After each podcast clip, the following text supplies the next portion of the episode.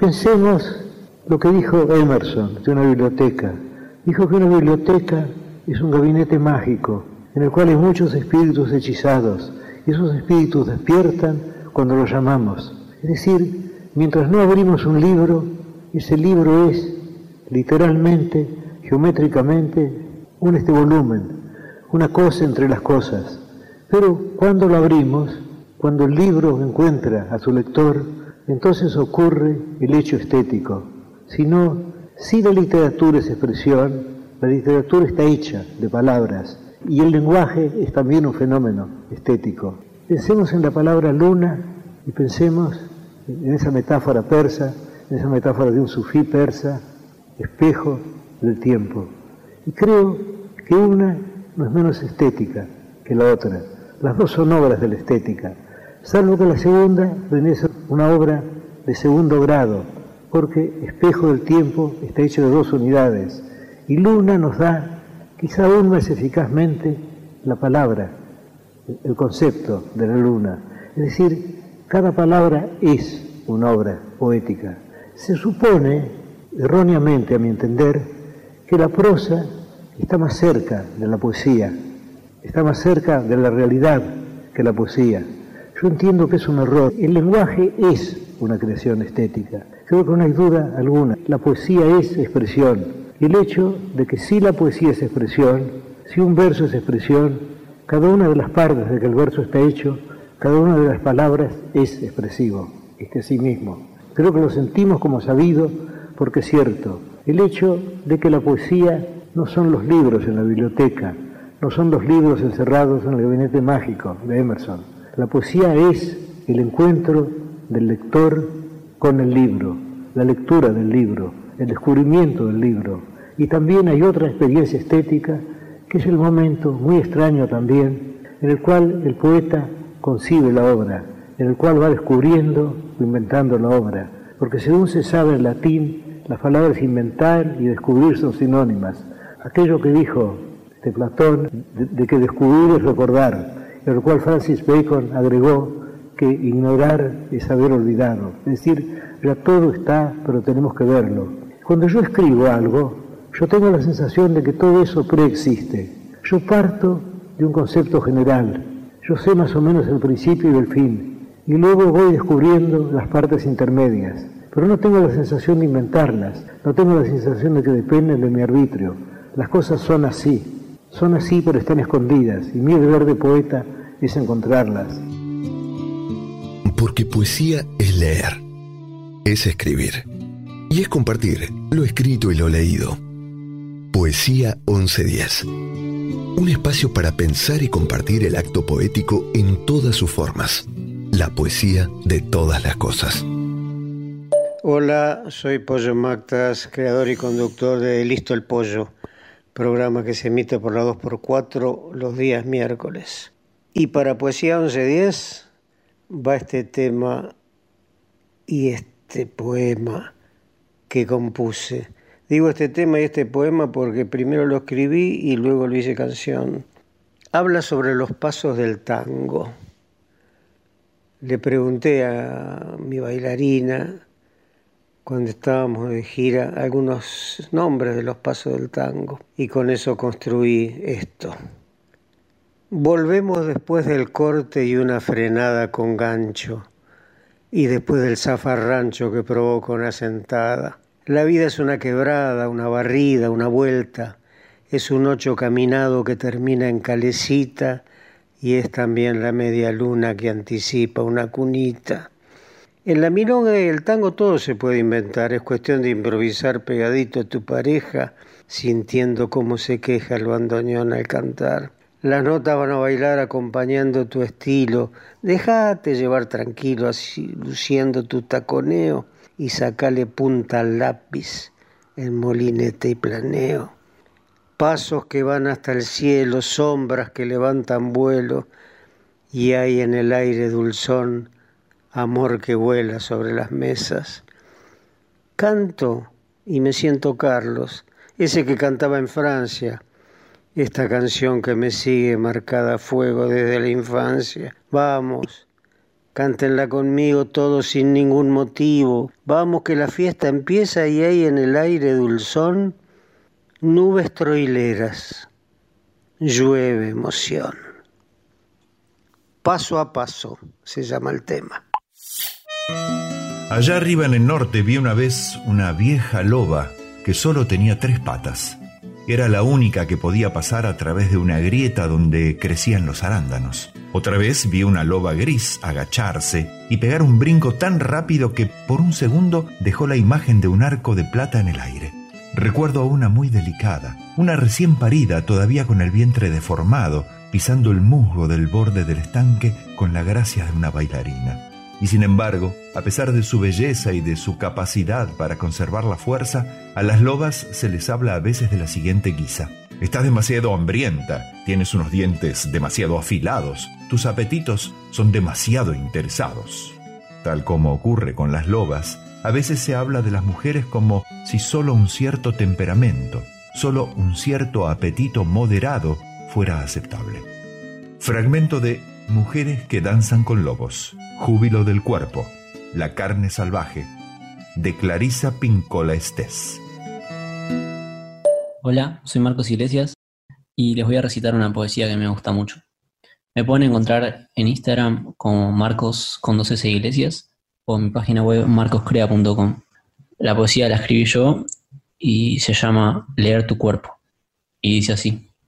Amo leer, aún más si son tus cabellos, esas páginas que se enredan entre rizos, que concluyen en la simpleza de tu cuello, pasando por el nudo de tus focos mellizos, esos que logran verme con la luz pobre y que son capaces de brillar por sí solos, sin olvidar los pasadizos de mis voces, donde me pierdo hasta en tus ojos. ¿Cómo olvidar las guardianas del deseo, las rejas de pestañas que encierran tu luz? vislumbrando todo lo que te quiero, y las olas de pestañas que mimo con mi surf. No puedo olvidar el centro de tu libro, ni la libertad que me da uno solo de tus respiros. Sos ese maldito perfecto desequilibrio que me hace amar incluso tus puntos suspensivos. Después del caos, solo me calma tu sonrisa, ese fragmento que me gusta volver a leer, y esos pozos que acompañan a tu poetisa, forman hoyuelos que enloquecen mi ser. No puedo devorar mi capítulo favorito sin sentir la pasión de tus labios, ese de silenciosos y sutiles gritos que exigen nuestros besos diarios. No puedo resumir tu cuerpo, pero no hay problema. Acompáñame las noches en mi cabecera, porque quiero leer tu cuerpo como un poema, sin apuro, con arte y acariciando cada letra. Muchas gracias.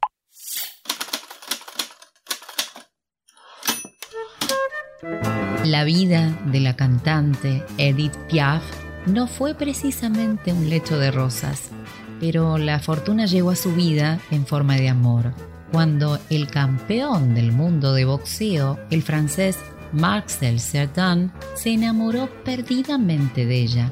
La pareja estaba tan unida que cuando por sus respectivos trabajos debían separarse, se escribían sentidas cartas. Yo te amo irracionalmente, anormalmente, locamente y nada puedo hacer para evitarlo. La culpa es tuya, eres magnífico. Abrázame con el pensamiento entre tus brazos y piensa que nada cuenta en el mundo aparte de tú y yo, decía Edith a su amado. Palabras a las que Dan contestaba, existe una sola Edith Piaf y yo tengo la suerte, yo, pobre boxeador bruto, de ser amado por ella. La suerte se terminó el día en que Dan perdió la vida en un accidente de avión viajando de París a Nueva York, donde se encontraba la cantante.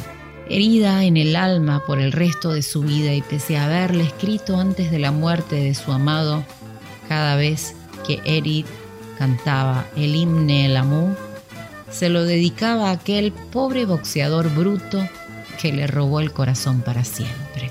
Herida en el alma por el resto de su vida y pese a haberlo escrito antes de la muerte de su amado, cada vez que Edith cantaba el himne L'amour, se lo dedicaba aquel pobre boxeador bruto que le robó el corazón para siempre. La letra más o menos decía así. El cielo azul puede hundirse sobre nosotros y la tierra puede venirse abajo.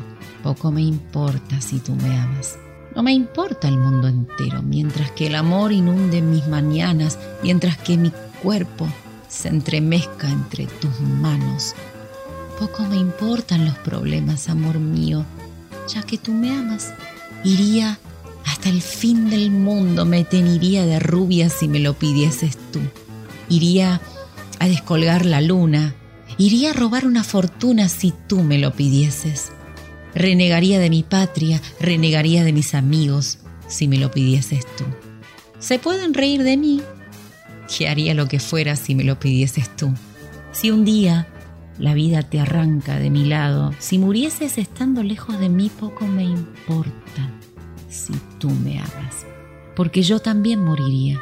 Tendremos para nosotros la eternidad en el azul de toda la inmensidad, en el cielo, ya sin problemas mi amor, ¿crees que nos amamos? Dios vuelve a juntar a los que se aman.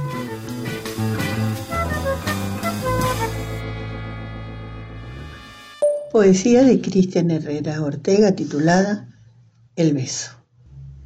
Era un beso, un simple beso. Era una llave. Un permiso fue suficiente. Fue enloquecedor. Tuve trastocados mis sentidos. Tuve temor, tuve ansias, tuve sueños, tuve, tuve silencios y clamores. Fue un beso sin pensar en consecuencias, inesperado, agazapado, esperanzador. Fue un destello, una estrella fugaz. Fue un camino en el mar rojo, un oasis en el árido desierto, un credo, una promesa, un te amo. Ahora sé con certeza cuál es el camino que he de tomar. Tal vez no cruzaré el mar rojo, pero moriría mirando el horizonte del bello y sublime Océano Pacífico. Ya sé que me quería ir, mas nunca entendí mis tribulaciones. Debí morir antes de marcharme, tal vez muerto en vida estaba que quede bien asentado, que el amor movió mis cimientos, que no fui presa de gavilanes, solo de tus labios, color púrpura. La nota al pie sirve, en sus diferentes formas, para indicar la fuente de una cita o la referencia de una obra mencionada en el texto, o para incluir un comentario o breve explicación. Esta siempre termina con un signo de puntuación, por lo general, un punto. El uso de las notas al pie de página tiene una gran ventaja. Se puede incluir información adicional, muchas veces indispensable para la buena comprensión, sin distraer al lector del texto principal. Hola, soy Carcurchi y quiero compartirles un poema que se llama El Salto. El truco es no apartar la vista. Mira otra vez, un milímetro, dos, tres, Músculos contraídos, fibras en tensión, tensión ancestral. Y tus ojos sobre mí, sabiendo. Vuelvo a medir, no voy a correr la mirada. Sé que no es el momento justo. Y vos, vos también lo sabés. El salto es inminente. Cada segundo transcurre y el mundo se deshace. Se encoja en mis patas. Somos solo vos y yo, a punto de caerte encima. Respiro profundo, te mido una vez más, y en realidad vos sabés que me estoy midiendo a mí. No, no voy a correr la mirada. De golpe, sin aviso, un nudo, un nudo en la garganta, una imposibilidad, y el aire que no entra no voy a correrla, dije. ¿Es eso una lágrima? que resbala por el borde de mi ojo. No entra el aire, ¿entendés? Mis músculos se relajan, afloja la tensión de mis patas, y en realidad ya no sé si estás mirándome, o si es un reflejo. No quiero correrla. La lágrima me humedece. Insisto. El truco es no apartar la vista. Pero ¿por qué no entra el aire? ¿Dónde estoy? Todo da vueltas y el mundo se invierte. De pronto sos vos, sos vos quien se viene encima. Y ahí sí. Siento la caricia de tu lengua áspera, ineludible, dulce, silenciosa, sin salto. Tanto preparativo y al final, ni salto, ni exactitud, ni tensión ancestral. Qué suerte que pude cerrar un poco los ojos. Viajamos tras las huellas de los que se fueron antes, pero todos nos reuniremos en una nueva y soleada orilla, cuando la luna se ponga roja de sangre. Oh Señor, quiero estar en ese número, cuando llegue la marcha de los santos. Algunos dicen que este mundo de problemas es el único que necesitamos, pero yo estoy esperando esa mañana, cuando el nuevo mundo sea revelado cuando los ricos salgan a trabajar. Oh Señor, quiero estar en ese número, cuando llegue la marcha de los santos, cuando todos tengamos comida para comer. Oh Señor, quiero estar en ese número, cuando llegue la marcha de los santos, cuando nuestros líderes aprendan a llorar. Oh Señor, quiero estar en ese número, cuando llegue la marcha de los santos. When the Saints Go Marching In, de James Milton Black, por Louis Armstrong. folks, everybody sing.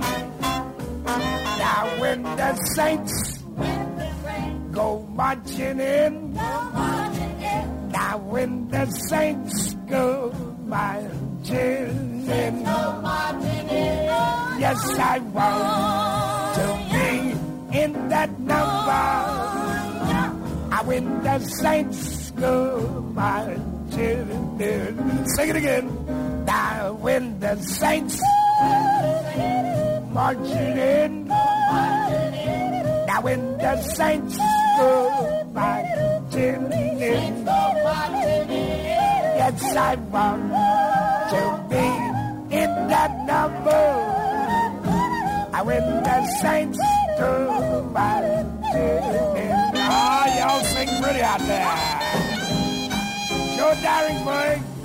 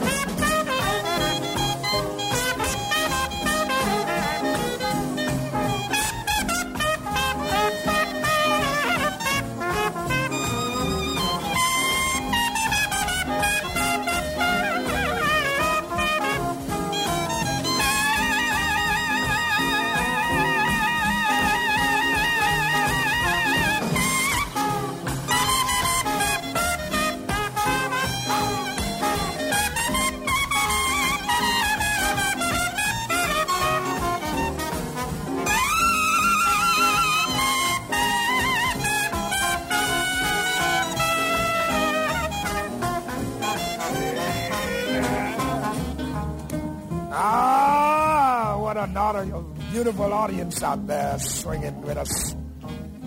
On behalf of Jewel Brown, Billy Kyle, Joe Daringsburg, Summer Young, Billy Crunk, Danny Barcelona, little Filipino boy on the drums, little Arabian boy saxophone. We are very happy to have swung this number for you folks. Cutting out time now.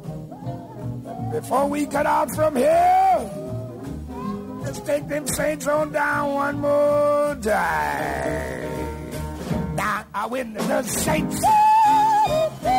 Marching, oh boy.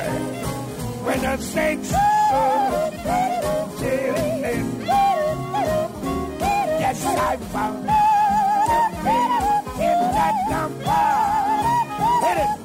Marching.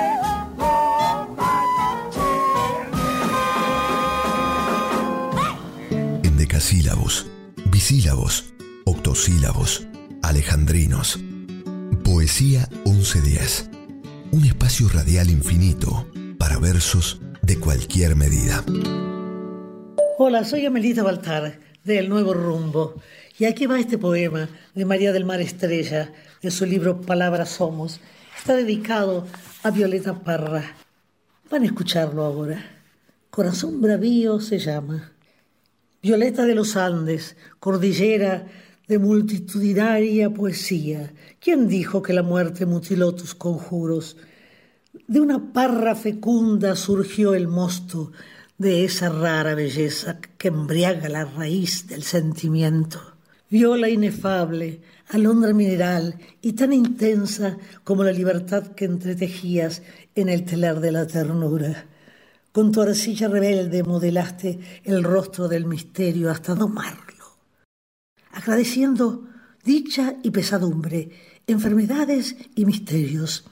Niña Violeta, con nostalgia de frescos 17, en la cruz del amor crucificaste la soledad herida de abandono, siempre hacia el norte con rum rum de cuecas, abajo el podrerío y arriba el sol quemando como siempre.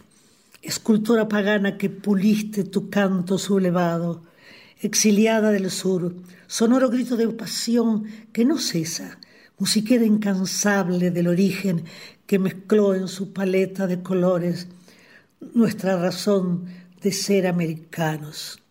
Tus canciones bautizaron las gargantas más nobles de la tierra, domadora de miedos y tempestades, curandera del alma, ya tu fecunda araucaria es siembra, y los cóndores velan tu leyenda de soberana cumbre.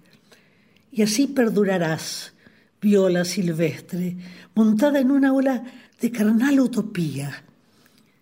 Maldigo del alto cielo esa muerte que apenas te ha rozado, y gracias a la vida por tu vida, Violeta Parra, corazón bravío, eres vuelo inmortal a la preñada en el vientre de luz de la memoria.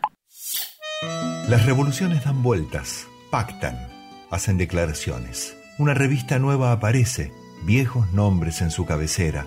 Una revista antigua abrillanta su obra con desconstrucciones de la prosa de Malcolm X.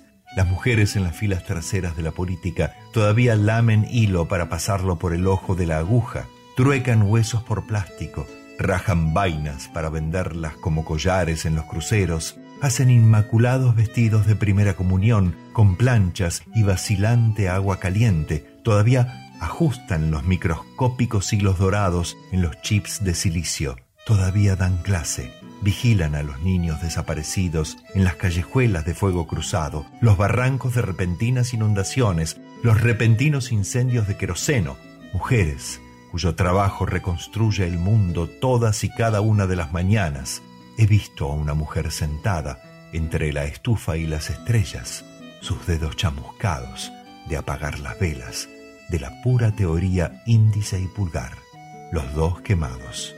He sentido esa cera sagrada levantarme ampollas en la mano. Reparto de tareas. Adrián Rich. Hola, buenas noches. Eh, soy Susana de Montegrande y mm, esta poesía de Mario Benedetti que voy a leer, creo que corresponde leerla. Murió el represor Miguel Echecolas a los 93 años y la poesía de Mario Benedetti es A la muerte de un canalla. Los canallas viven mucho pero algún día se mueren. Obituario con hurras, vamos a festejarlo, vengan todos. los inocentes, los damnificados, los que gritan de noche, los que sueñan de día, los que sufren el cuerpo, los que alojan fantasmas, los que pisan descalzos, los que blasfeman y arden, los pobres congelados, los que quieren a alguien, los que nunca se olvidan. Vamos a festejarlo, vengan todos. El crápula se ha muerto, se acabó el alma negra, el ladrón, el cochino se acabó para siempre. ¡Hurra! Que vengan todos. Vamos a festejarlo, a no llorar de vicio. Que lloren sus iguales y se traguen sus lágrimas. Se acabó el monstruo prócer, se acabó para siempre. Vamos a festejarlo, a no ponernos tibios, a no creer que este es un muerto cualquiera. Vamos a festejarlo, a no volvernos flojos, a no olvidar que este es un muerto de mierda. Que tengan buenas noches. Y mañana seguirán con fuego en los pies quemando olvido, silencio y perdón. Van saltando todos los charcos del dolor que sangró, desparramando fe las Madres del Amor. León Gieco. Probablemente no te vuelva a ver. Eso no quiere decir que no tengas la posibilidad de seguir aquí entre nosotros. Si te escribo, tengo la sensación de que puedo verte, aunque tu recuerdo se me aparece cada vez más borroso. Las imágenes se nos escapan como humo. Cada día que pasa, los recuerdos se deslizan hacia una especie de niebla fría. 1975 es el título de esta pieza, escrita por la uruguaya Sandra Macera, quien obtuvo muchísimos premios. 1975 se estrenó en Uruguay y luego fue representada en distintos países. Es un bello texto que nos habla de las huellas de un doloroso pasado, obviamente referido a la época de la dictadura militar.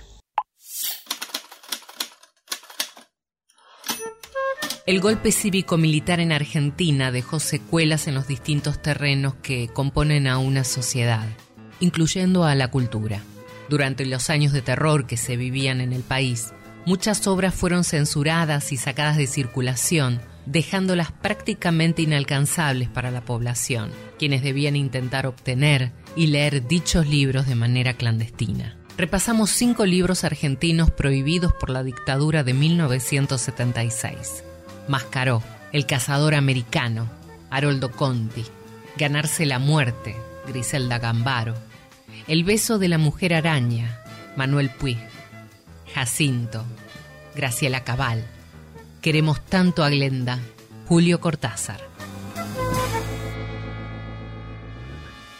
Los dinosaurios no desaparecieron.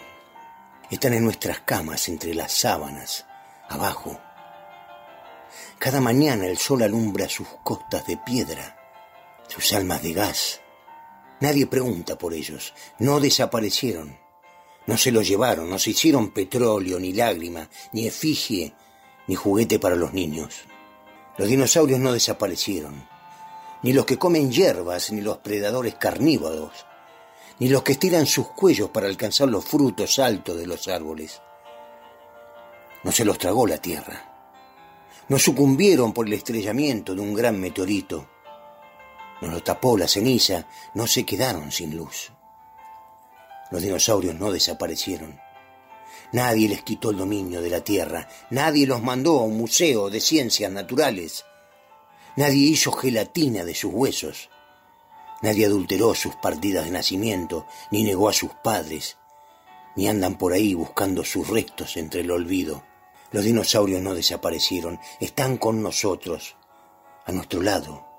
Caminan de junto, gritan, respiran, hacen fuego, pasan la noche, van a misa, son la sombra de todo lo que tememos. Los dinosaurios no desaparecieron. Nadie interpuso un habeas corpus.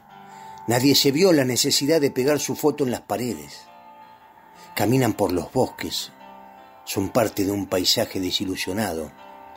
Andan a los gruñidos por ahí vociferando, algo habrán hecho. Los dinosaurios no desaparecieron. Tienen la supervivencia a resguardo. Siempre vuelven. No desaparecieron. Son el combustible de su propia historia, pero abusan de una naturaleza que no les pertenece. Especulan con el centro de la Tierra, depredan, desconocen de qué manera pueden cambiar el mundo y sus efectos. Por cada amigo del barrio, por cada mariposa que se tragan. Llevo tres días buscando a mi hermana. Se llama Altagracia, igual que la abuela. Salió del trabajo para la escuela. Tenía puestos unos jeans y una camisa blanca.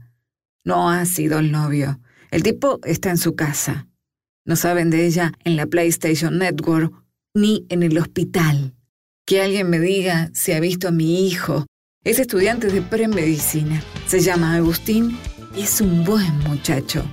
A veces es terco cuando opina. Lo han detenido, no sé qué fuerza. Pantalón blanco, camisa a rayas. Pasó anteayer. Desapariciones de Rubén Blades por Los Fabulosos Cadillacs. Que me diga si ha visto a mi esposo, preguntaba la doña.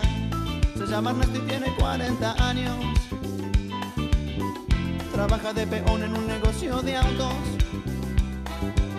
Llevaba camisa oscura y pantalón claro. Salió de noche y no ha regresado. Oh, oh, y yo no sé ya qué pensar. Pues esto antes no me había pasado. No me había pasado,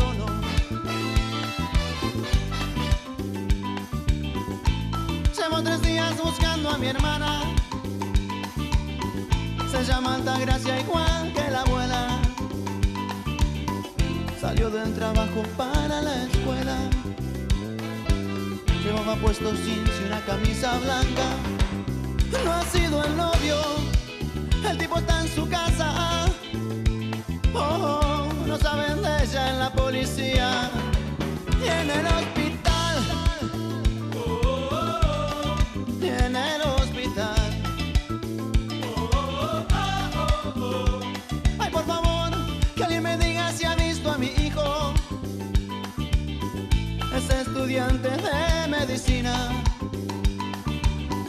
Se llama Agustín y es un buen muchacho.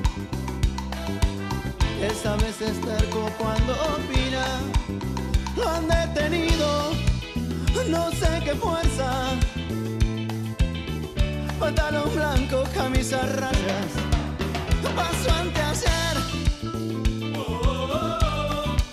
Paso ante ayer. Cla, cla, Clara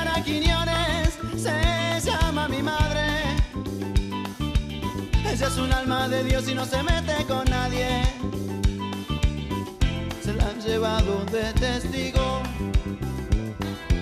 por un asunto que es nada más conmigo.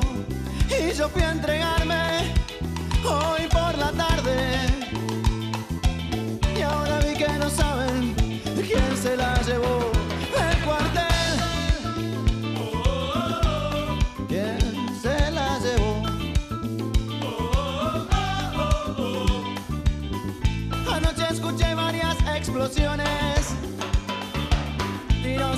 escopeta y de revólver, autos acelerados, frenos, gritos,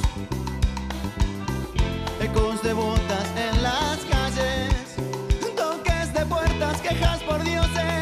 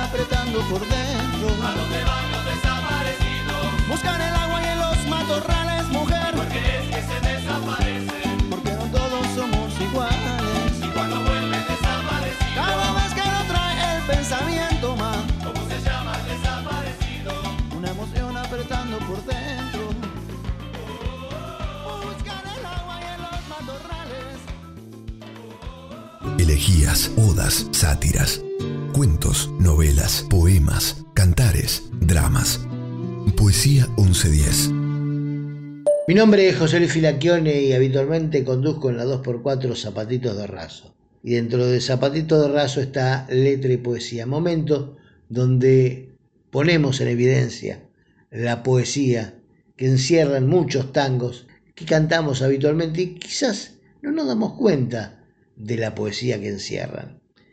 Ahora es el momento de Sueño de Barrilete, de Eladia Blasquez. Desde chico yo tenía en el mirar esa loca fantasía de soñar. Fue mi sueño de purrete ser igual que un barrilete que elevándose a las nubes con un viento de esperanzas sube y sube. Y crecí en ese mundo de ilusión y escuché solo a mi propio corazón. Mas la vida no es juguete y el lirismo es un billete sin valor. Yo quise ser un barrilete buscando altura en mi ideal, tratando de explicarme que la vida es algo más que darlo todo por comida. Y he sido igual que un barrilete al que un mal viento puso fin. No sé si me faltó la fe, la voluntad, o acaso fue que me faltó piolín. En amores solo tuve decepción, regalé por no vender mi corazón. Hice versos olvidando que la vida es solo prosa dolorida que va ahogando lo mejor y abriendo heridas. Ay, la vida. Hoy me aterra este cansancio sin final y se trizas mi sonrisa, mi ideal. Cuando miro un barrilete me pregunto, aquel purrete. ¿Dónde está? Eladia Blasquez, Sueño de Barrilete, poema que Eladia escribe hacia 1960 y que graba hacia 1968-69. José Luis Filaquione, la 2x4, Zapatitos de Raso. Hasta la próxima. Muchas gracias. La murga es un género músico teatral en el que predominan ritmos y movimientos muy marcados, llevados al extremo de la expresión. En ellas se imponen la percusión y la exageración del movimiento. A veces, acompañada por vientos, es extremadamente flexible y con frecuencia se presenta en coincidencia con alguna fiesta popular importante, especialmente el carnaval, que le es afín en espíritu. Es muy importante en diferentes lugares como Badajoz, Canarias, Huelva, Argentina, Chile, Uruguay o Panamá. Y en todos estos lugares tiene pequeños ajustes característicos que la diferencian de las demás manifestaciones del género. En Argentina se denomina murga a los conjuntos compuestos por músicos percusionistas, bailarines y fantasías. Se llama así a quienes portan banderas, muñecos, sombrillas, etc., que decoran todo el desfile murguero. Algunos conjuntos agregan lanzallamas, malabaristas, bailarines con espaldares o zancos, vedettes, estandartes y otros artistas. A estos grupos más numerosos, por ejemplo, se los denomina murga porteña. Hola, yo soy Charo de Boedo y les voy a hacer una adivinanza. Bueno, empieza. Silba sin boca, muerde sin dientes, vuela sin alas. ¿Qué es? El viento. Muchas gracias, les mando un beso grande a todos. Chao. Es un programa de juegos por la tele. Los niños se ponen zapatillas de la marca que auspicia el programa. Cada madre debe reconocer a su hijo mirando solamente las piernitas a través de una ventana en el decorado. El país es pobre. Los premios son importantes. Los participantes se ponen de acuerdo para ganar siempre. Si alguna madre se equivoca, no lo dice. Después, cada una se lleva al hijo que eligió, aunque no sea el mismo que traía al llegar. Es necesario mantener la farsa largamente porque la empresa controla con visitadoras sociales los hogares de los concursantes. Hay hijos que salen perdiendo, pero a otros el cambio les conviene. También se dice que algunas madres hacen trampa, que se equivocan adrede. Programa de entretenimiento. Microrrelato de Ana María Shua.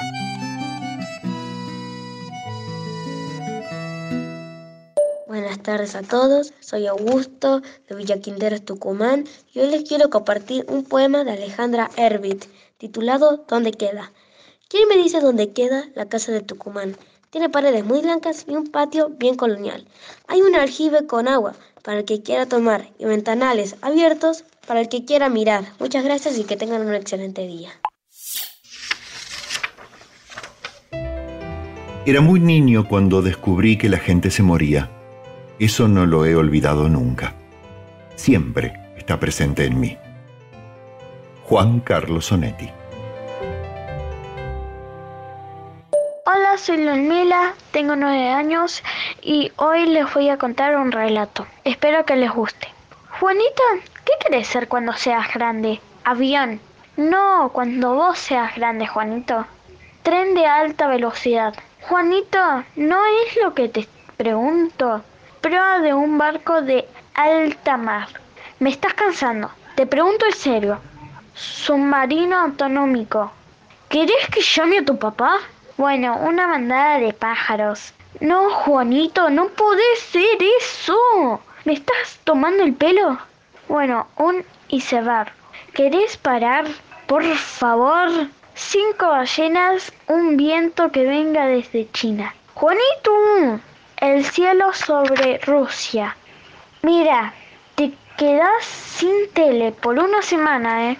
Una bandada cruzando el océano, un bosque en invierno. Listo, te quedas sin tele.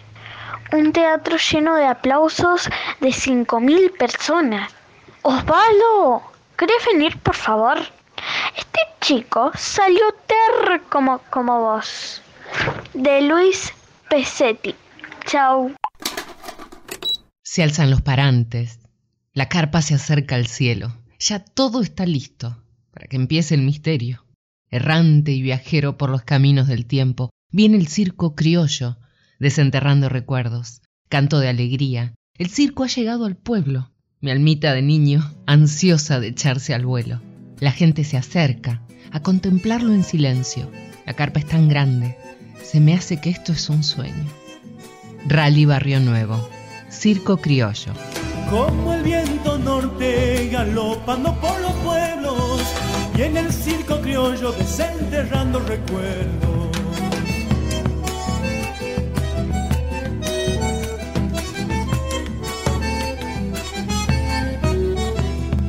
Payasos ansiosos, actores amarillentos, hurgando el silencio de los sufridos obreros.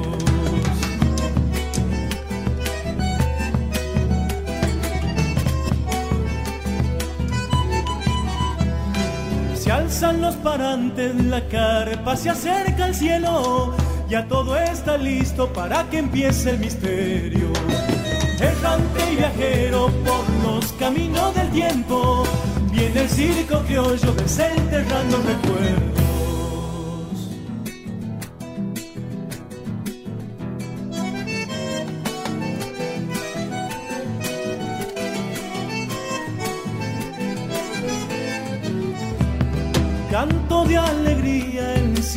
Ha llegado al pueblo, mi almita de niño ansiosa de echarse al vuelo.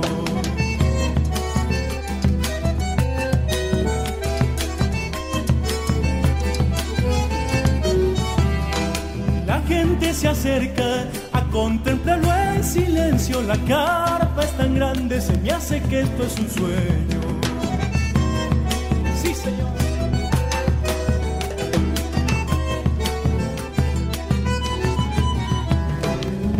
Escapa un recuerdo de alguna niña en el tiempo. Volveré a encontrarla cuando ese circo haya vuelto. Errante viajero por los caminos del tiempo. Viene el circo criollo desenterrando recuerdos. De lo narrativo a lo lírico, de lo dramático a lo didáctico. Poesía 1110. Todas las formas y todas las voces. En las madrugadas de los jueves. Por la 1110, la radio pública de Buenos Aires. Mi nombre es Oscar Cacho Lemos y soy el conductor del programa Talento con T de Tango que emite desde hace 14 años la FM 92.7 todos los sábados de 17 a 19. Les voy a leer un poema de Marta Piso que tiene como título La fama es puro cuento. Y dice así, la vida es remolino por estas calles, te sube hasta la cima, te hace correr, si no estás bien parado sobre el cemento, en medio del intento podés caer. Más vale ser modesto que andar flotando en aires de fanfarria por figurar. Te enreda entre sus brillos el espamento y solo con tu sombra podrás bailar. La fama es puro cuento, fugaz algarabía, ladrona de alegría, invierno sin candil. Mejor ser uno mismo, sin tanta idolatría, mejor ser buena gente, mejor bajo perfil. Un tango bien lo dijo en su momento, pero aunque falte el vento, está el amor, las musas, la amistad como alimento que sí procuran chapa de ganador. La historia que te canto, verás, no es cuento. Los años, la experiencia, lo que sufrí, buscaba tener fama por documento y todo lo más bello me lo perdí. La fama es puro cuento, mejor bajo perfil. Marta Pizzo. Que yo, que soy la fama pregonera, tendré cuidado en cuanto al alto cielo moviere el paso en la subida esfera, dando fuerza y vigor al bajo suelo, de publicar con lengua verdadera, con justo intento y presuroso vuelo, el valor de Numancia, único y solo, de Batro a Tile y de uno al otro polo. Indicio ha dado esta no vista hazaña del valor que en los siglos venideros tendrán los hijos de la fuerte España, hijos de tales padres herederos. No de la muerte la feroz guadaña, ni los cursos de tiempos tan ligeros harán que de Numancia ya no cante el fuerte brazo y ánimo constante. Hallan sola en Numancia todo cuanto debe con justo título cantarse, y lo que puede dar materia al canto para poder mis siglos ocuparse. La fuerza no vencida, el valor tanto, sino de en prosa y verso celebrarse, mas, pues de esto se encarga mi memoria, de ese feliz remate a nuestra historia. Fragmento del Parlamento Final de la Numancia, Tragedia de Cervantes, 1582.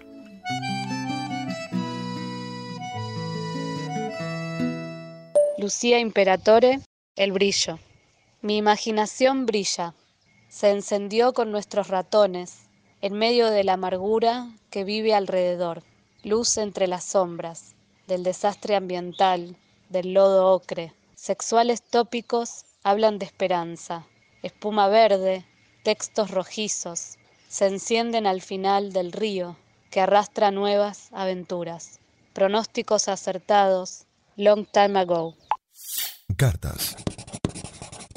Soberana y alta señora el herido de punta de ausencia y el llagado de las telas del corazón, dulcísima Dulcinea del Toboso, te envía la salud que él no tiene. Si tu fermosura me desprecia, si tu valor no es en mi pro, si tus desdenes son en mi afincamiento, maguer que yo sea asaz de sufrido, mal podré sostenerme en esta cuita, que además de ser fuerte, es muy duradera. Mi buen escudero Sancho te dará entera relación, oh bella ingrata, amada enemiga mía, del modo que por tu causa quedo. Si gustares de socorrerme, tuyo soy, y si no, haz lo que te viniera en gusto, que con acabar mi vida habré satisfecho a tu crueldad y a mi deseo. Tuyo hasta la muerte, el caballero de la triste figura. Aunque escrita en prosa epistolar, esta carta es un auténtico poema de amor.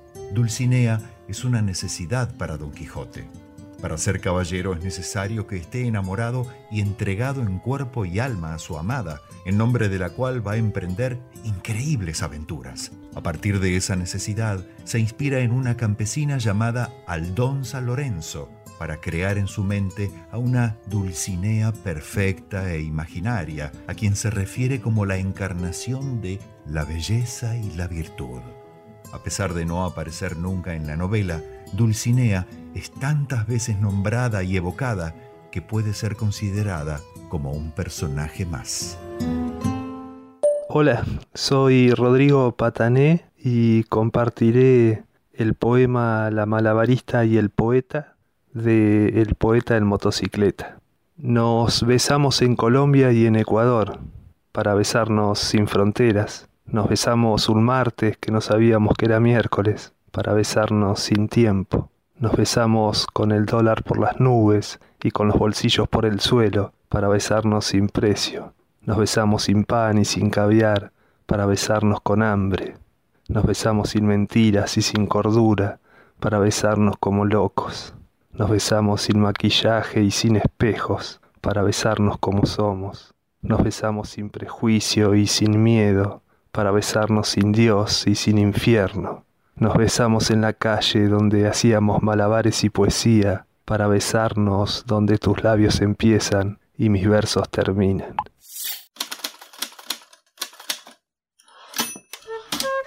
Prolífica, divertida y tremendamente original, Lydia Davis es famosa por su trabajo en lo que se llama flash fiction o microrelatos, que a veces no tienen más que un par de oraciones. Su búsqueda podría pensarse como la cuestión de cómo hacer literatura con lo mínimo indispensable.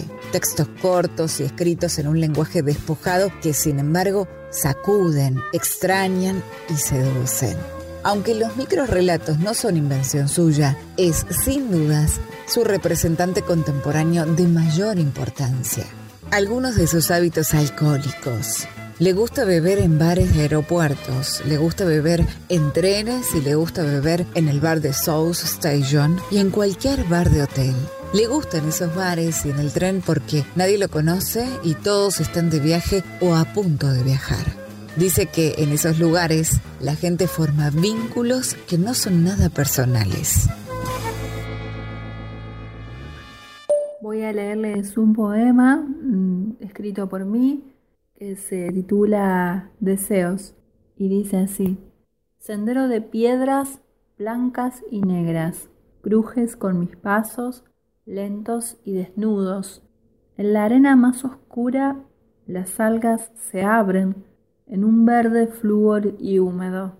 El agua salada que en mi boca juega, la brisa fresca que mi piel impregna, el sol de la tarde que en mi piel refleja con sus rayos dorados esta primavera. Las nubes inquietas se mueven lejanas y se esconden detrás de los médanos desiertos. Caracoles blancos el mar ha traído, con la espuma plateada del mar embravecido. Solo le pido al destino que no sea vengativo y que te traiga de regreso en algún barco perdido. Aquí te estaré esperando, mi gran amante mío, con el mismo vestido largo y los cabellos recogidos, con estos labios que ruegan aquellos besos divinos. Déjame que me pierda soñando, porque el reencuentro yo ansío. Déjame que muera tranquila, dentro del mar embravecido. Muchas gracias por esta oportunidad. Para mezclar la mitad de la noche con la mitad del día y por fin saber que cantaría la canción. He querido durante tanto tiempo la canción de los buenos deseos. Es hermoso ver el amor sin anestesia. Lo bueno que duele, lo dulce que quema, quema, alivia, mata, crea. Llega un momento en que la persona que ama se atrapa a sí mismo y llora por lo que se rió ayer. Hay un momento en el que te ríes de adentro hacia afuera. No se queda ni se va. Es el estado de la poesía. Chico César, estado de poesía. Para viver em estado de poesia, me entranharia nestes sertões de você. para deixar a vida que eu vivia de cigania antes de te conhecer. De enganos livres que eu tinha, porque queria, por não saber que mais dia menos dia eu todo me encantaria pelo todo do teu ser pra misturar meia-noite e meio-dia e enfim saber que cantaria a cantoria que há tanto tempo queria canção do bem querer. É belo vez o amor sem anestesia, dói de bom, arde de doce, queima, acalma, mata, cria. Chega tem vez que a pessoa que é se pega e chora do que ontem mesmo ria. Chega tem hora que ri de dentro pra fora, não fica nem vai embora, é o estado de poesia. Chega, tem hora que ri de dentro pra fora, não fica nem vai embora, é o estado de poesia.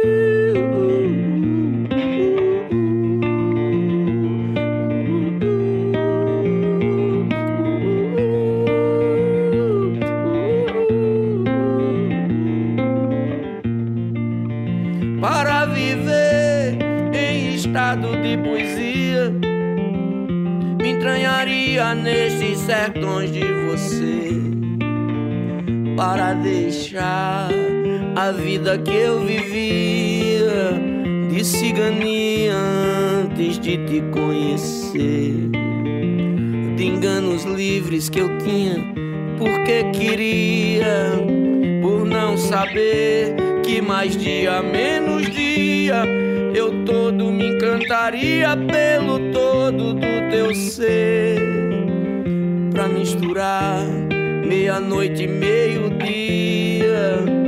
Enfim saber que cantaria a cantoria que há tanto tempo queria a canção do bem querer.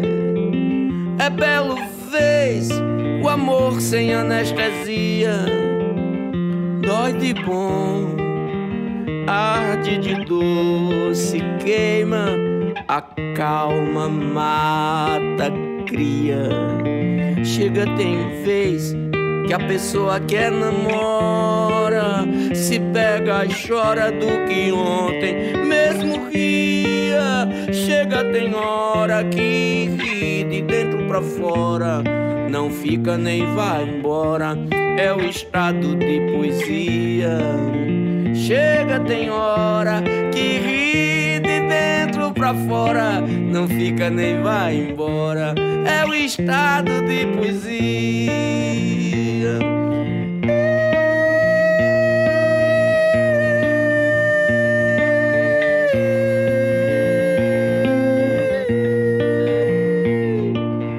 Poesía 1110. Un espacio para compartir las rimas y prosas que más nos gustan. Hola queridos amigos, soy Susana Espósito, co-conductora de Ciudad Tango. Hoy les voy a regalar un poema de un autor desconocido que se titula No te rindas. No te rindas, aún estás a tiempo de alcanzar y comenzar de nuevo, aceptar tus sombras, enterrar tus miedos, liberar el lastre, retomar el vuelo. No te rindas, que la vida es eso, continuar el viaje, perseguir los sueños, destrabar el tiempo, correr los escombros y destapar el cielo. No te rindas, por favor, no cedas. Aunque el frío queme, aunque el miedo muerda, aunque el sol se esconda y se calle el viento, aún hay fuego en tu alma. Aún hay vida en tus sueños, porque la vida es tuya y tuyo también el deseo, porque lo has querido y porque te quiero, porque existe el vino y el amor, es cierto, porque no hay heridas que no cure el tiempo. Abrir las puertas, quitar los cerrojos, abandonar las murallas que te protegieron, vivir la vida y aceptar el reto, recuperar la risa, ensayar un canto, bajar la guardia y extender las manos, desplegar las alas e intentar de nuevo celebrar la vida y retomar los cielos.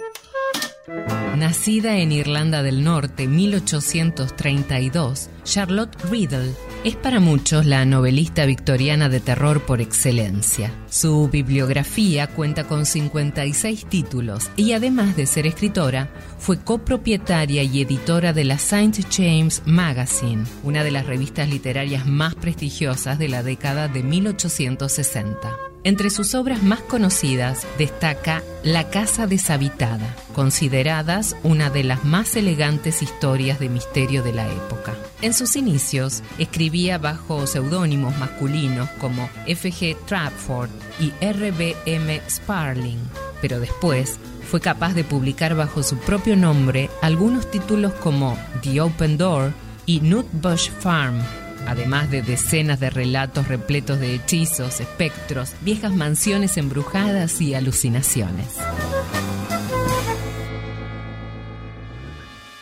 El corazón del actor. Fragmento de Edgar Allan Poe. Es cierto, siempre he sido nervioso, muy nervioso, terriblemente nervioso. Pero ¿por qué afirman ustedes que estoy loco? La enfermedad había agudizado mis sentidos en vez de destruirlos o embotarlos, y mi oído era el más agudo de todos. Oía todo lo que, se, lo que puede oírse en la tierra y en el cielo. Muchas cosas oí en el infierno. ¿Cómo puedo estar loca entonces? Escuchen y observen con cuánta cordura, con cuánta tranquilidad les cuento mi historia. Me es imposible decir cómo aquella idea me entró en la cabeza por primera vez. Pero una vez concebida, me acosó noche y día. Yo no perseguía ningún propósito, ni tampoco estaba colérico. Quería mucho al viejo. Jamás me hubiera hecho nada malo. Jamás me insultó, su dinero no me interesaba me parece que fue su ojo. Sí, eso fue. Tenía un ojo semejante al de un buitre, un ojo celeste y velado por una tela. Cada vez que lo clavaba en mí se me helaba la sangre. Y, y así, poco a poco, muy gradualmente, me fui decidiendo a matar al viejo y librarme de aquel ojo para siempre. El puro azul ennoblece mi corazón. Solo tú, ámbito altísimo, inaccesible a mis labios, das paz y calma plenas al agitado corazón con que estos años vivo. Reciente la historia de mi juventud, alegre todavía y dolorosa ya, mi sangre se agita, recorre su cárcel y roja de oscura hermosura asalta el muro débil del pecho, pidiendo tu vista, cielo feliz, que en las mañanas rutilas que asciendes entero y majestuoso presides mi frente clara, donde mis ojos te besan. Luego declinas, oh sereno, oh puro don de la altura, cielo intocable que siempre me pides sin cansancio mis besos, como de cada mortal virginal solicitas. Solo por ti mi frente pervive al sucio embate de la sangre. Interiormente combatido de la presencia dolorida y feroz, recuerdo impío de tanto amor y de tanta belleza, una larga espada tendida como sangre recorre mis venas, y solo tú, cielo agreste, intocado, das calma a este acero sin tregua que me yergue en el mundo. Baja, baja dulce para mí y da paz a mi vida. Hazte blando a mi frente como una mano tangible y oiga yo como un trueno que sea dulce una voz que azul, sin celajes, clame largamente en mi cabellera.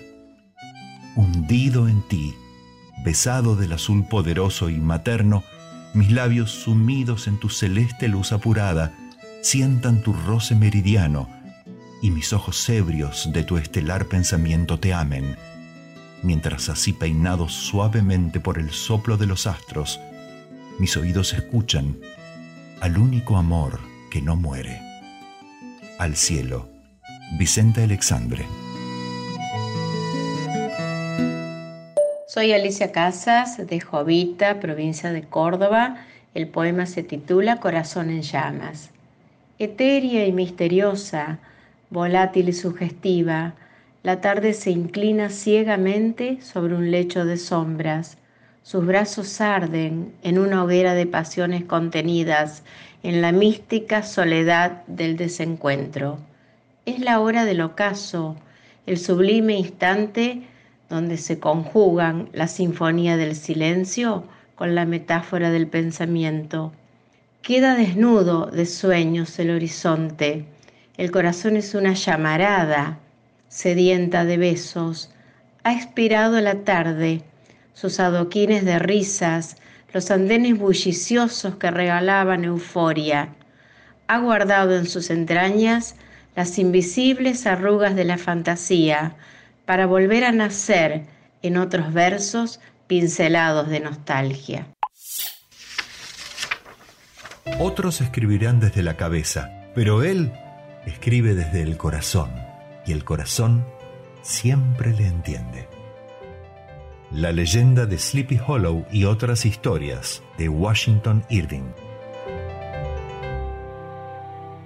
Mi nombre es Alicia Saliva y voy a leer un poema del libro Me deja dicha, de mi autoría, publicado por Viajera Editorial, y un poema del el libro Tu corazón partido sigue latiendo, de Karina Machó, publicado también por Viajera Editorial.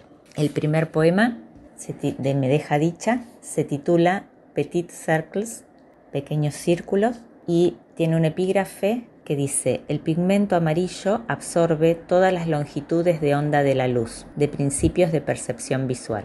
Vos a mi lado, al ladito, ¿te animás? Continuas como anillos, rodemos, rodeémonos, rotemos, rodá, infinita irradiación, petit circles, somos de oro o naranja azafrán, reflejadas nos miramos en rotación, no formación, de brazos como cielos circulares, rutilantes, color, calor, valor, grabados en nuestras muñecas, tiempo órbita, las auroras se repiten, augurales. Ah, tengo tiempo entonces de rodearte, los espejos me aprietan, en vos me veo mejor. Gira el cuerpo nueve esferas para ir hacia lo que somos, echa girones, ir, con cortes verticales que llagan y llegan hasta el alma, pero ir con el cuerpo hecho polvo de estrellas a veces, ir, vagando tras lunas, mercurios o amores venusianos que lo peinan, lo perlan, lo coruzcan, hasta querer ir,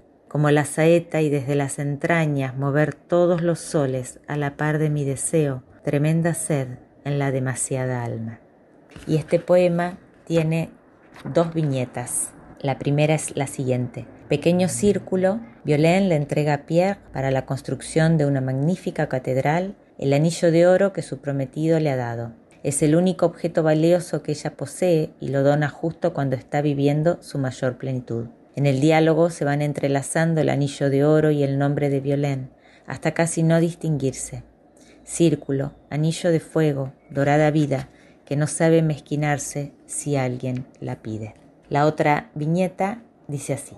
Saeta significa flecha y también se llama así a las composiciones populares andaluzas que se cantan en Pascua para recordar la pasión y muerte de Cristo. Son breves y punzantes, como un lamento, un suspiro, como flechas de amor que el hombre lanza al cielo a impulsos del arco de la esperanza. También se denomina así a la aguja de los relojes. Qué triste demora cuando no nos dejamos herir el alma, esa que cantan los saeteros. Y el otro poema de Tu corazón partido sigue latiendo, de Karina Machó, se titula Corazón traducido. Vos escribís, igual que yo sentís la palabra. Sabés que en cada cosa que escribimos hay algo cierto, como un corazón que late, mientras la respiración marca la cadencia, la puntuación y los espacios. El corazón es lo que mueve la sintaxis, elige sin saber las palabras, las hace salir, les da aire, las anima. Mueve un esqueleto que en el ritmo encuentra vestido, capa sobre capa hasta la piel. Sabés que armamos una escena, un tono, que hay algo que pensamos que queremos decir. Si bien me pongo una máscara, estoy yo detrás. Estaba. Ahora me pregunto, ¿quién será esa? Este es mi cuerpo, reviso. Cambia tanto y tan poquito a la vez, no puedo detectar si esta peca es nueva, si esta rayita siempre la tuve, si este moretón lo hice yo. Los ojos que intentan descifrarme, esos en el espejo, destellan, se hacen verdes, miel, atigrados. ¿Qué quieren? ¿Qué guardan en ellos como tesoros, como secretos? ¿Qué miran cuando me deshago en un túnel que se abre en lo real y veo lejos, en otro mundo, sucesos que nos involucran, hechos que ya ocurrieron o podrían hacerlo? Sueño, veo, siento, oigo. Vivo, parece que vivo. Escribo, sin embargo, intento la traducción. Me acostumbro a la pérdida en dosis justas, en pequeñas bolsas hechas de lluvia, huesos evaporados. Me parece verte regresar con el adiós, y al volver gritarás tu horror, el ayer, el dolor, la nostalgia, pero al fin bajarás la voz y atarás tu ansiedad de distancias y sabrás por qué late el corazón al decir qué feliz, y un compás, y un compás de amor, unirá para siempre el adiós. Ya verás, amor, qué feliz serás. ¿Oyes el compás? Es el corazón. Al compás del corazón, de Homero Expósito, por Bohemia Quinteto Tango.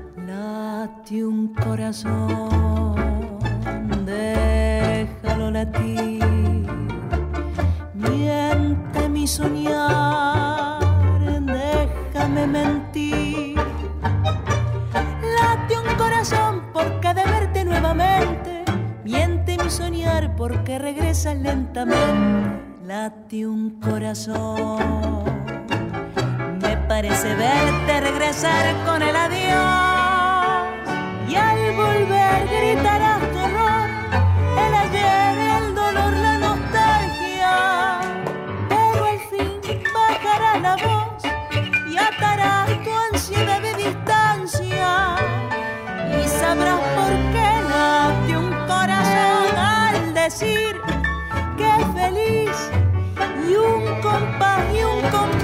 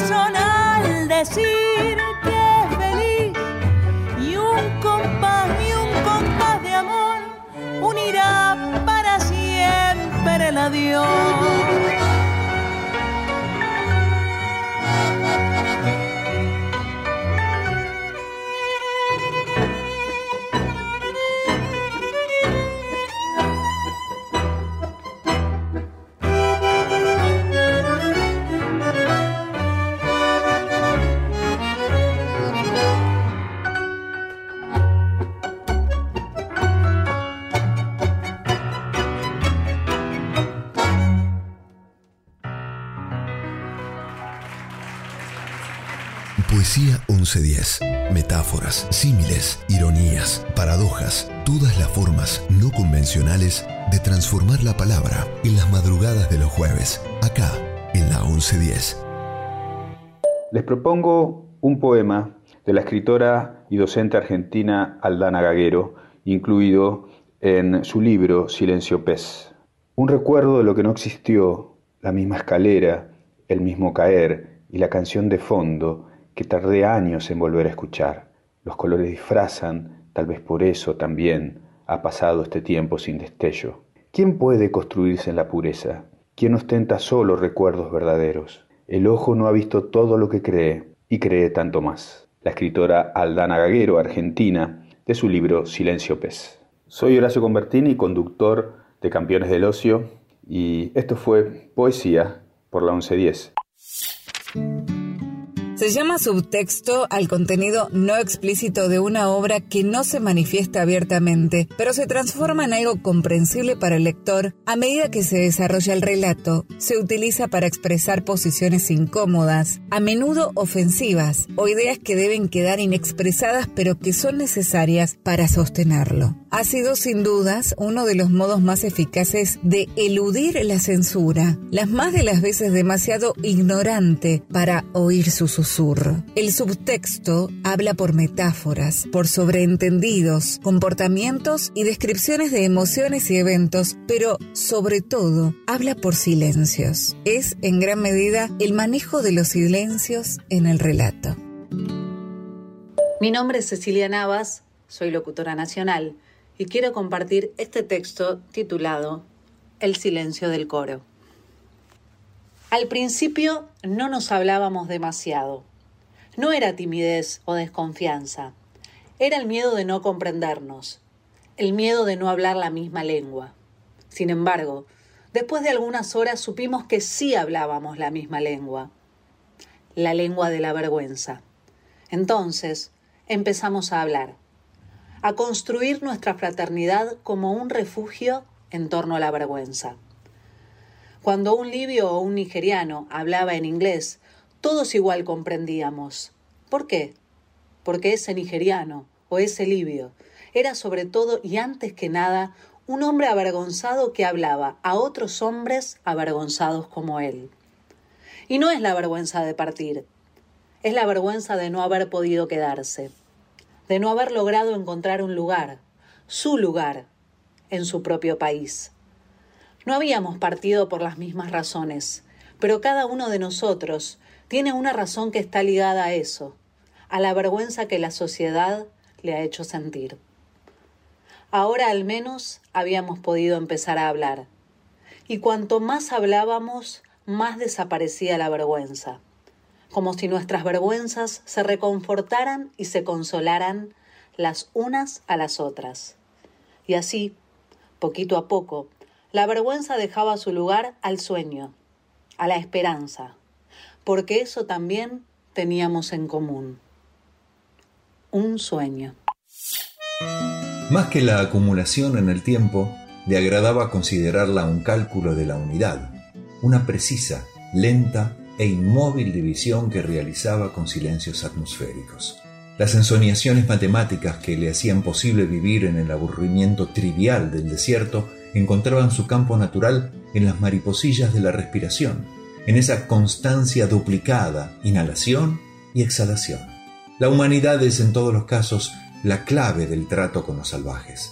Negar lo humano, verificarlo, ampliarlo, transportarlo a un mundo que no le corresponde y que siempre es el mundo del arte. Los antropólogos suelen perderse en ese laberinto tan transparente como las cuerdas de los volatineros. Emma la cautiva, fragmento de César Aira. Oda al silencio de los arrozales filipinos de Claudio Ragnau. Cosechadora de arroz filipina, ¿en qué pensás cuando pasás la hoz? Parca de los arrozales o silencio arrollador. Nunca escuché silencio tan potente. ¿Dónde tenés puesta tu mente en ese momento tan atroz? ¿En la mesa con tu pobre tazón lleno? ¿En la panza de tu niño desnutrido? ¿O cosechera de las terrazas filipinas? ¿O pies descalzos llenos de sanguijuelas? Qué corta es tu vida, qué denso tu silencio. ¿Oh cara amable al turista o silenciosa tristeza torturante? ¿Acaso no corre sangre por tus venas? ¿Acaso tus ojos ya no tienen lágrimas? ¿Por qué llora tu niño en la mesa si tiene su tazón de arroz? Muertas en vida están las cosecheras filipinas, quizá cantando una vieja canción de cuna, quizá dormidas por el opio y no lo sé, un tazón lleno de arroz. Pagaría para entrar en tu cabeza, quisiera vivir unos minutos en esa paz filipina, que tu silencio arrocero se convierta en fuego, que tu fuego sea revolución y arroz.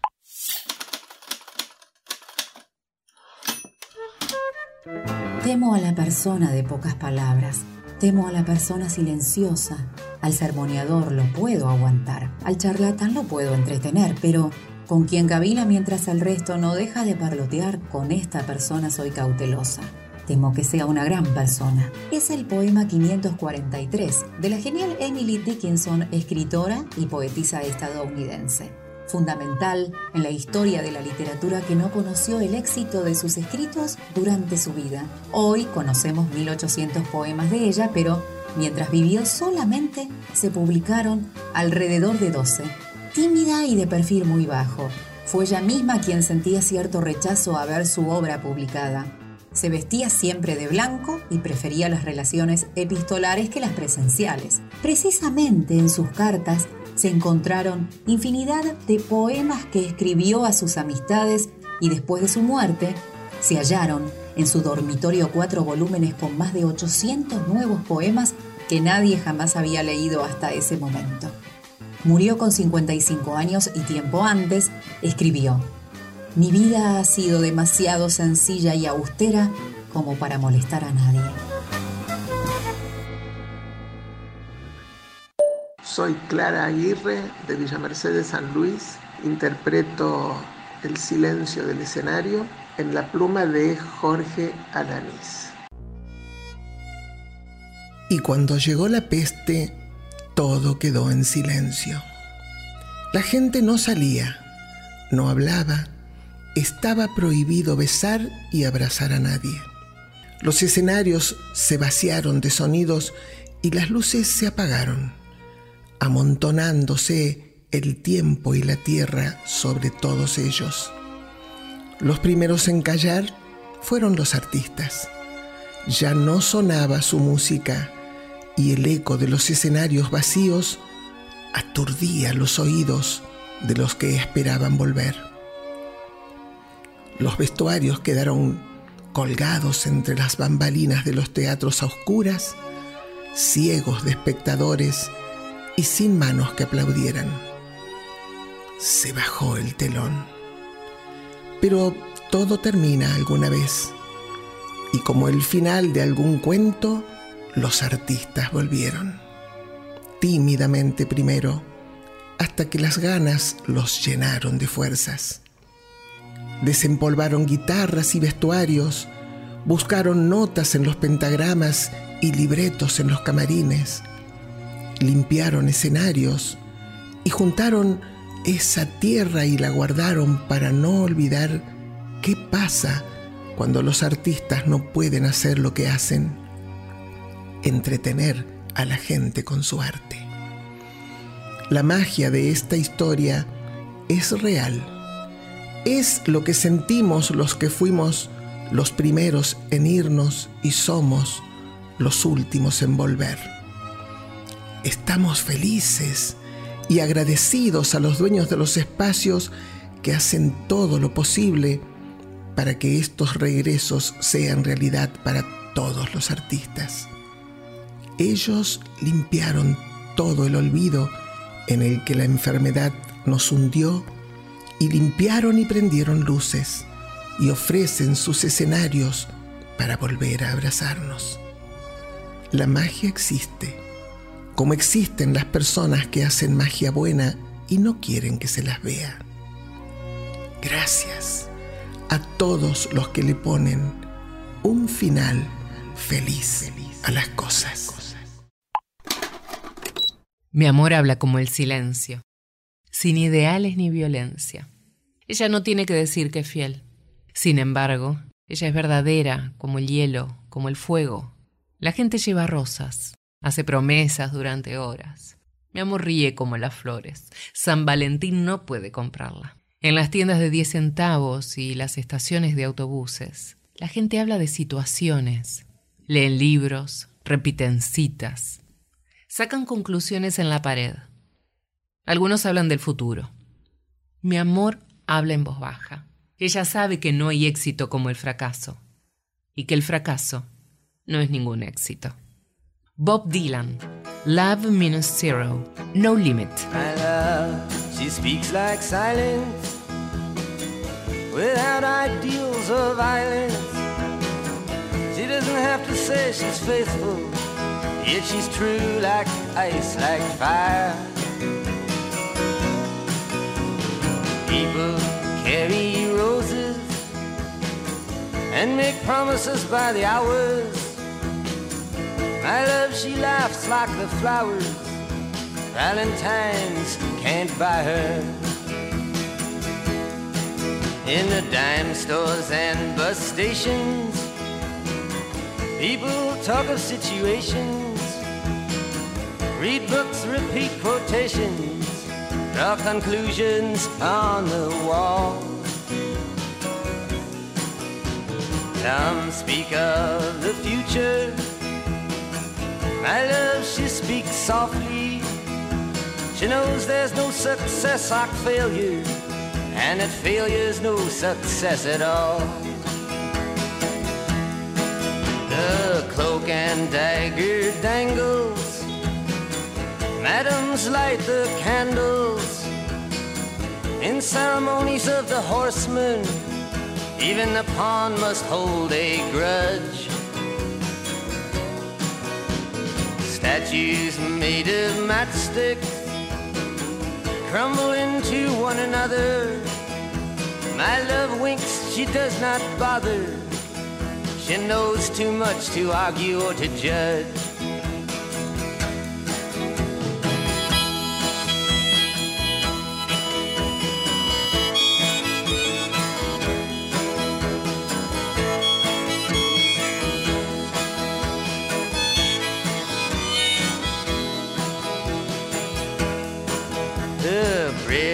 Midnight trembles.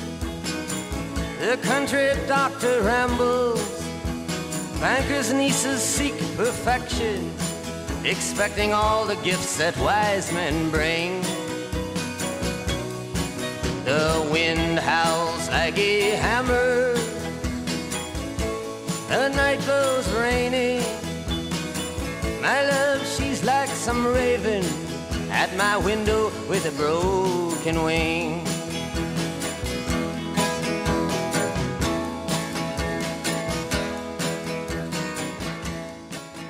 Poesía 1110. Las letras en todas sus formas posibles e imposibles por la 1110. La radio de la ciudad de Buenos Aires. Soy Caribuono y voy a compartir con ustedes Tiempo sin tiempo de Mario Benedetti. Preciso tiempo. Necesito ese tiempo que otros dejan abandonado porque les sobra o ya no saben qué hacer con él. Tiempo. En blanco, en rojo, en verde, hasta un castaño oscuro. No me importa el color. Cándido tiempo que yo no puedo abrir y cerrar como una puerta. Tiempo para mirar un árbol, un farol, para andar por el filo del descanso, para pensar qué bien, hoy es invierno, para morir un poco y nacer enseguida, y para darme cuenta, para darme cuerda.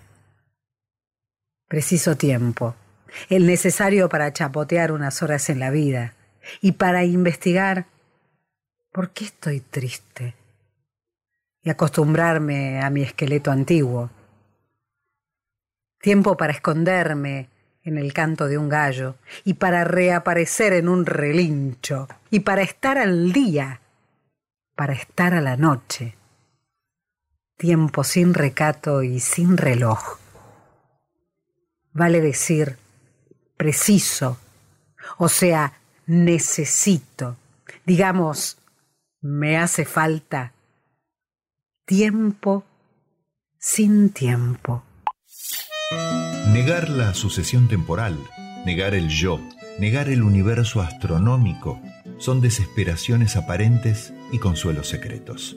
Nuestro destino, a diferencia del infierno de Swedenborg y del infierno de la mitología tibetana, no es espantoso por irreal, es espantoso porque es irreversible y de hierro. El tiempo es la sustancia de que estoy hecho. El tiempo es un río que me arrebata, pero yo soy el río. Es un tigre que me destroza, pero yo soy el tigre. Es un fuego que me consume, pero yo soy el fuego. El mundo, desgraciadamente, es real. Yo, desgraciadamente, soy Borges. Del libro Nueva Refutación del Tiempo, de Jorge Luis Borges. Buenas noches, queridísima gente de Poesía 1110. Soy Ketty Mangione y hoy les traigo un relato de mi autoría, Las luces del tiempo. Sería tiempo de encender luces, quizás farolitos de papel con velitas dentro, tiempo de volver a escribir con papel y lápiz, de mandar postales personalizadas, tiempo de dejar de perder el tiempo, de tener unas simples prioridades, de vivir puertas adentro, tiempo de dejar de insistir en un estado de dudosa felicidad permanente. Sería tiempo de saber que estando vivos solo estamos afirmando que vamos a morir en cualquier momento, no importa cuánto tiempo falta. Cada minuto es de descuento. Sería tiempo de que nos conmueva más un genocidio que unos cuantos corruptos, tiempo de reconocer que los muertos, los torturados, los desaparecidos son de todos, y no así el dinero que tanto defendemos como propio. Sería tiempo de ver nuestra propia corrupción, la de la ignorancia, la de la indiferencia y de la cobardía. Tiempo de salir de los balcones, de dejar de mirar la vida desde las rendijas, tiempo de empatizar, no poniéndonos en el lugar del otro, sino en nuestro lugar, y usar la misma lupa con la que fijoneamos al otro. Tiempo de reconocimiento, de tener la valentía de sabernos malos, egoístas, de dejar de dar consejos y dar apoyo. Sería tiempo de dejar las cómodas cadenas de oración y ayudar al que tenemos al lado, de ejercer el perdón y la misericordia. Tiempo de volver a reír, de no mezclar todo con todo, tiempo de no dictaminar, de no convencernos de nuestra razón a como dé lugar. Tiempo de dejar de pedir una justicia medida, tiempo de abandonar la xenofobia, la indolencia, el cinismo, Sería tiempo de poner luces y de apagar mentes obtusas con la indiferencia. Tiempo de entregarse, de saltar de una vez a nuestro propio espacio. Tiempo de ser más agradecidos, de valorar el esfuerzo ajeno, de que nos importe más tener pasión que tener razón. Tiempo de recuperar la locura, la creatividad, de saber que nada está dicho, que la verdad está sobrevalorada porque todos tenemos una. Tiempo de escuchar para comprender y no para contestar tiempo de perdonar y renacer, no de nuestras cenizas, sino de nuestra energía y nuestra fuerza, tiempo de establecer la diferencia entre lo importante y lo urgente, porque para lo urgente siempre hay tiempo, con o sin nosotros. No estábamos enamorados. Hacíamos el amor con un virtuosismo desapegado y crítico, pero después caíamos en silencios terribles y la espuma de los vasos de cerveza se iba poniendo como estopa. Se entibiaba y contraía mientras nos mirábamos y sentíamos que eso era el tiempo. Julio Cortázar, del libro Rayuela. Buenas noches, soy Vincent Amadeus y hoy voy a leer un fragmento del texto dramático La invisibilidad del deseo, que trata la historia de un pintor, un artista plástico, con su modelo.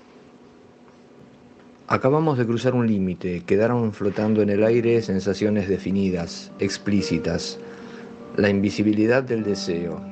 Aparentemente fue ella la que instaló este escenario perturbador, pero mi resistencia fue mínima.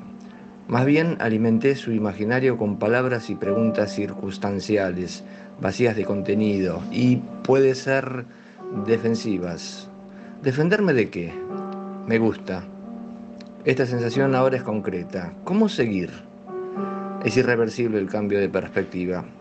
Empiezo a pintar a otra persona, ensayo en mi mente posibles frases para el próximo descanso y las borro a los dos segundos. Prefiero el silencio. Me concentro en lo que estoy haciendo. Me va a ser imposible plasmar su figura en la tela porque la estoy empezando a idealizar. Me puteo por eso, me castigo. Empuño el pincel con una presión desconocida, lo que me lleva a manchar un sector del rostro que por ahora no quería trabajar.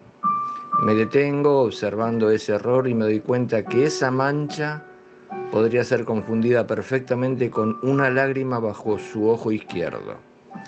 Una lágrima azul Prusia.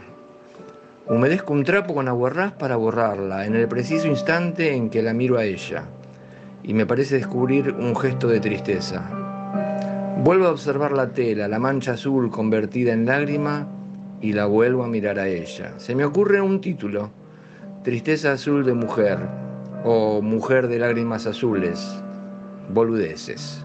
Sin embargo, camino hacia ella, le digo que no se mueva y con el pincel impregnado en azul Prusia Le hago una mancha debajo de su ojo izquierdo, una lágrima, azul. Ella no dice nada.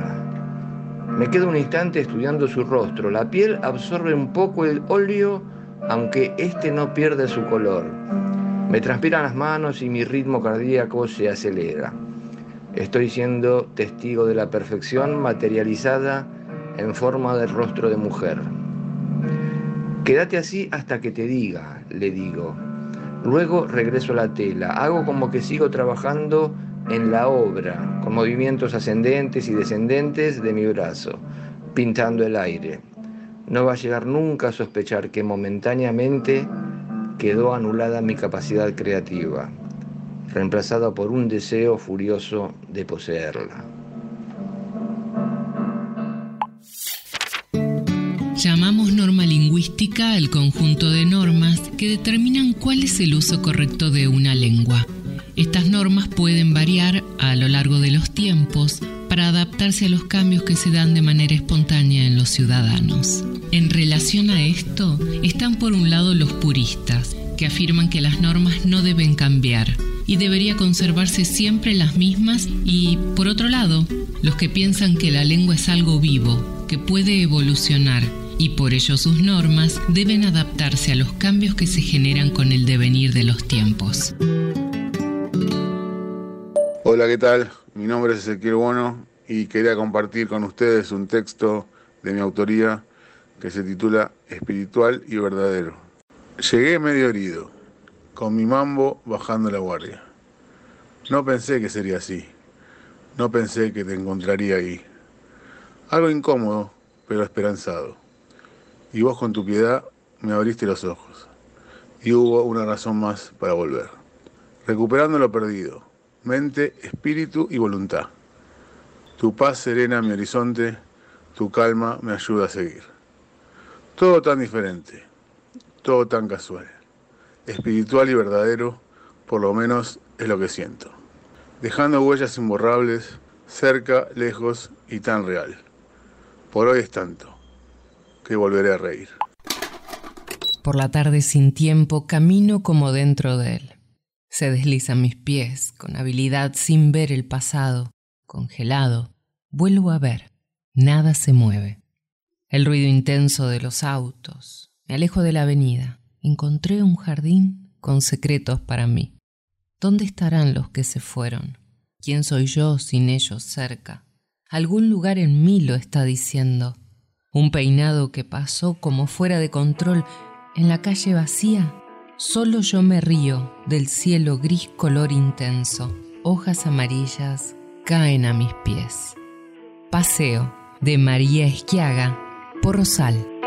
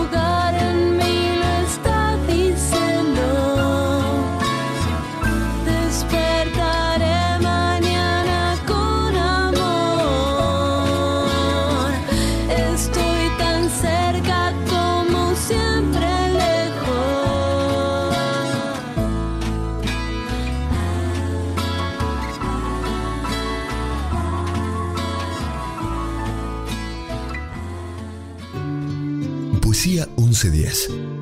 Versos sanadores, provocadores, amables, reveladores.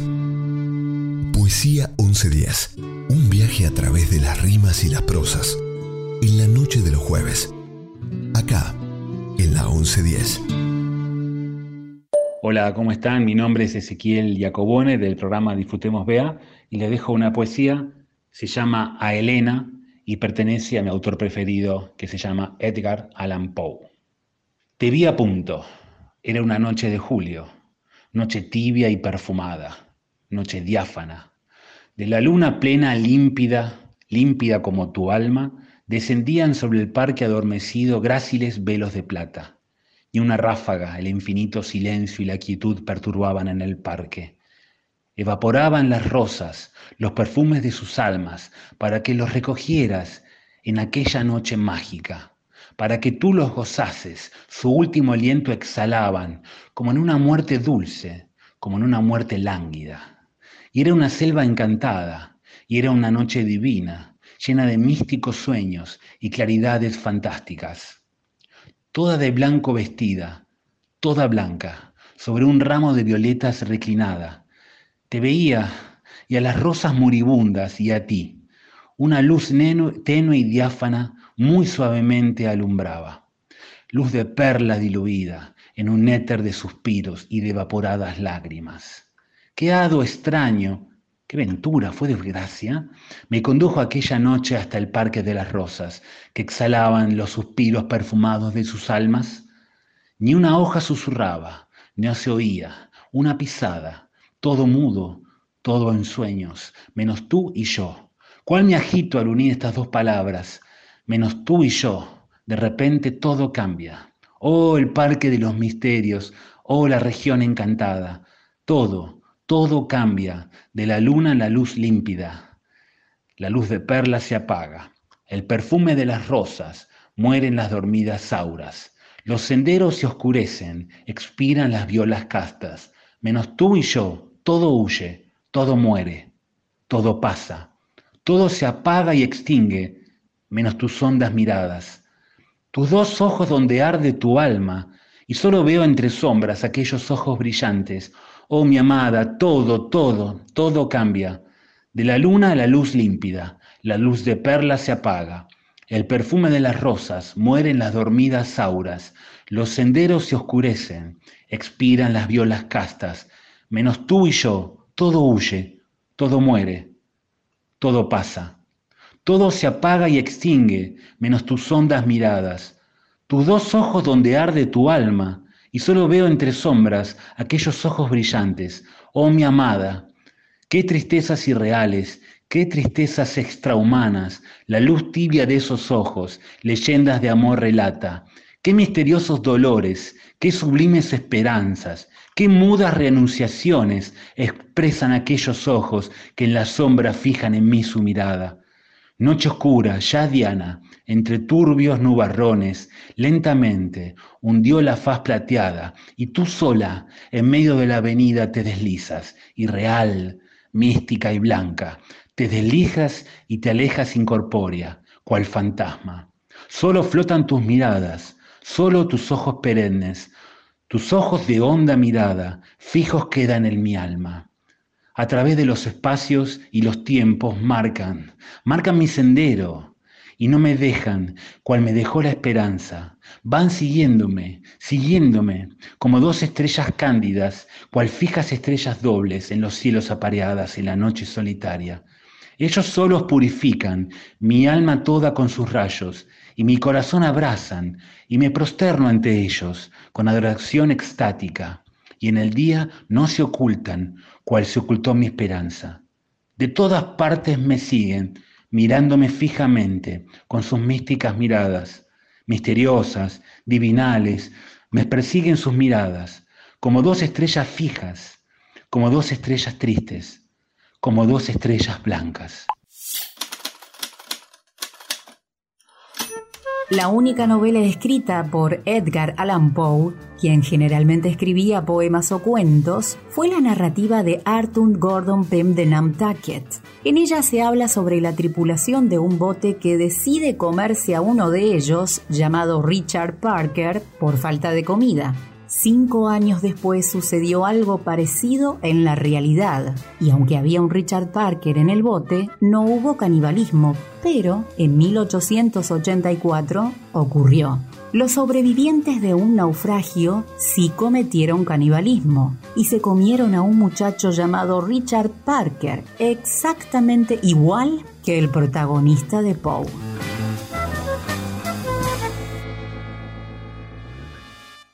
Del libro cobra sentido al pasar el día de Sandy London. Golpearé la cama, las almohadas, el colchón, sacudiré los trozos, lloraré como tenga que llorar, maldiciendo, entrecortado, con mocos y espasmos. Me dolerá la mano, la ira, el corazón agitado. Repetiré en mi cabeza, ya está, no me lo merezco, ya está. Descansaré, con los ojos rojos, me arrancaré el vestido de geisha. La muerte roja había devastado el país durante largo tiempo. Jamás una peste había sido tan fatal y tan espantosa. La sangre era encarnación y su sello, el rojo y el horror de la sangre. Comenzaba con agudos dolores, un vértigo repentino y luego los poros sangraban y sobrevenía la muerte. Las manchas escarlata en el cuerpo y la cara de la víctima eran el bando de la peste, que la aislaba de toda ayuda y de toda simpatía, y la invasión, progreso y fin de la enfermedad se cumplían en media hora. Pero el príncipe próspero era feliz, intrépido y sagaz. Cuando sus dominios quedaron semidespoblados, llamó a su lado a mil caballeros y damas de su corte y se retiró con ellos al seguro encierro de una de sus abadías fortificadas. Era esta de amplia y magnífica construcción y había sido creada por el excéntrico, aunque majestuoso gusto del príncipe. Una sólida y altísima muralla la circundaba. Las puertas de la muralla eran de hierro. Una vez adentro, los cortesanos trajeron fraguas y pesados martillos y soldaron los cerrojos. Habían resuelto no dejar ninguna vía de ingreso o de salida a los súbitos impulsos de la desesperación o del frenesí. La abadía estaba ampliamente aprovisionada. Con precauciones semejantes, los cortesanos podían desafiar el contagio, que el mundo exterior se las arreglara por su cuenta. Entretanto, era una locura afligirse. El príncipe había reunido todo lo necesario para los placeres. Había bufones, improvisadores, bailarines y músicos. Había hermosura y vino. Todo eso y la seguridad estaban del lado de adentro. Afuera estaba la muerte roja. Al cumplirse el quinto o sexto mes de su reclusión y cuando la peste hacía los más terribles estragos, el príncipe próspero ofreció a sus mil amigos un baile de máscaras de la más insólita magnificencia. La máscara de la muerte roja. Edgar Allan Poe. Daphne escuchó esa voz por última vez antes de subir a la terraza, sin reparar cómo percutía su corazón en una especie de arritmia galopante. Sintió que le empezaba a faltar el aire. Llegó con lo justo al último escalón, antes de introducirse en un escenario fantasmagórico como lo era ese paisaje invernal, visto desde un piso 18. No obstante, había un dejo de satisfacción que la colmaba, sin aceptar o sin saber bien por qué. Un poco estaba siguiendo su instinto, porque esa voz que resonaba en sus oídos noche tras noche era apenas un elemento más que la animara a hacerlo. Sus pies desnudos se deslizaban sobre un suelo que comenzaba a inundarse, producto de una tormenta feroz. El viento dibujaba remolinos dorados, entrelazando sus cabellos a su alrededor, y un lejano lamento de alguna ave nocturna completaba la escena. Miró hacia atrás porque creyó que esa voz que la perseguía se había materializado en una forma humana, y casi tuvo la certeza de que entre la niebla que se hacía más espesa, segundo a segundo, la imagen de Lorena se volvía más nítida. Entonces fue que se despojó de toda emoción que la pudiera confundir en cuanto a su objetivo y avanzó. La voz recobraba vida, ahora, reproducida con un eco que la convertía en un coro, sentenciándola. No hace falta que te siga escuchando, habló Dafne con un tono apagado que se perdía con los sonidos del tiempo. Se paró en el borde con la mirada perdida, en una profunda oscuridad. Vaciló. Experimentó casi de repente el ahogo de la voluntad y el sometimiento a lo desconocido. Escuchó, ahora sí pudiendo ubicar justo delante de ella esa voz, y Dafne finalmente se dejó llevar. Hubo un segundo en donde el ambiente pareció transformarse y la noche pasó a ser una claridad pacífica y elemental, a la vez que a lo lejos se escuchaban risas y gritos alocados como escapados de un ritual. La voz, microrelato de terror, anónimo, soy Clara. Los que sueñan de día son conscientes de muchas cosas que escapan a los que sueñan solo de noche. Edgar Allan Poe. Canta de nuevo conmigo nuestro extraño dueto. Mi poder sobre ti crece más fuerte aún, y a pesar de que me conviertas en una mirada atrás, el fantasma de la ópera está ahí, dentro de tu mente. Aquellos que han visto tu cara se retiran con miedo. Yo soy la máscara que llevas. Esa mía quien oyen tú mi espíritu y tú mi voz. En una fusión, el fantasma de la ópera está ahí, dentro de tú, mi mente. En todas tus fantasías siempre conociste a ese hombre y misterio. Estaban los dos en ti y en este laberinto, donde la noche es ciega. Phantom of the Opera, de Charles Hart y Richard Stilgoe, por Nightwish.